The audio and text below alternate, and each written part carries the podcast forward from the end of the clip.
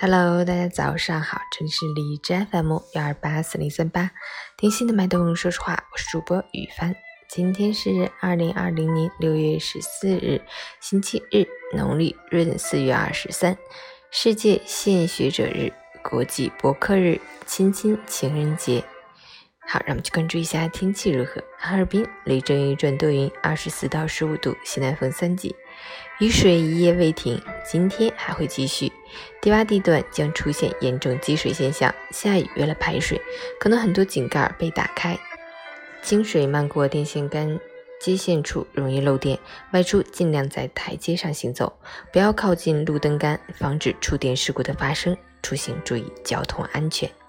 截止凌晨六时，海市的 AQI 指数为三十七，PM 二点五为十一，空气质量优。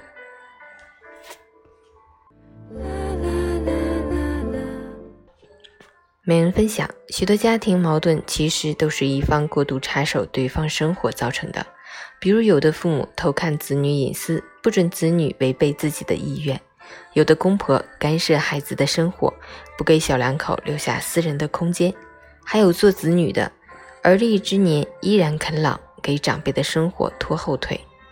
父母在孩子小时候不懂得放手，孩子长大之后常常也就无法理解父母的苦衷。其实，与家人最好的相处方式是彼此关系亲近又各自独立。无论是夫妻、父子还是婆媳，所以家庭成员之间的关系都应该是平等的，而不是绝对服从。始终守好彼此之间的界限。一家人的关系才能更亲近、更长久。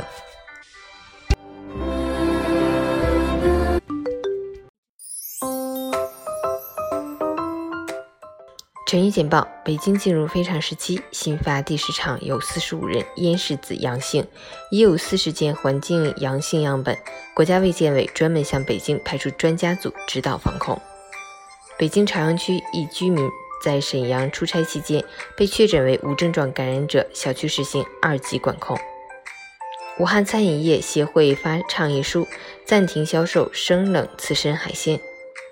继北京、成都之后，合肥有日料店和超市下架三文鱼。专家，三文鱼不太可能是宿主，但在病毒来源等问题没查明之前，建议近期别生吃。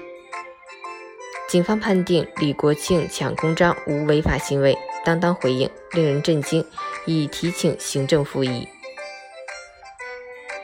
贵州正安县碧峰镇六幺二特大暴雨灾害已致十三人死亡，搜救仍在进行。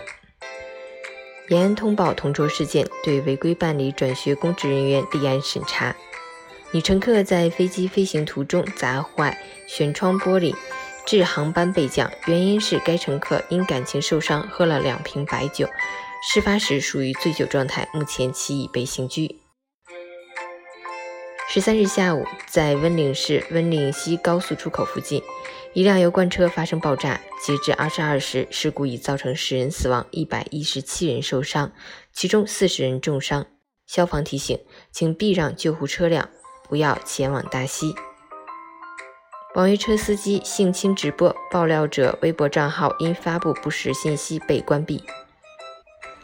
广西贺州中山县冠峰惠灵学校发文称，今年二月，该县城管执法局一苏姓局长拒测体温后，当场认定学校违建，开挖掘机拆校门，当地纪委给予苏某党内严重警告处分。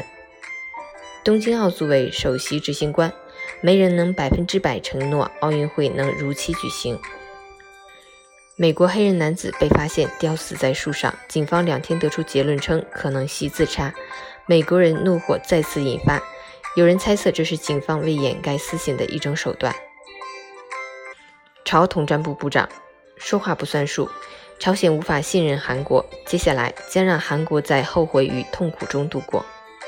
英国警方对于反种族主义示威游行施加限制条件。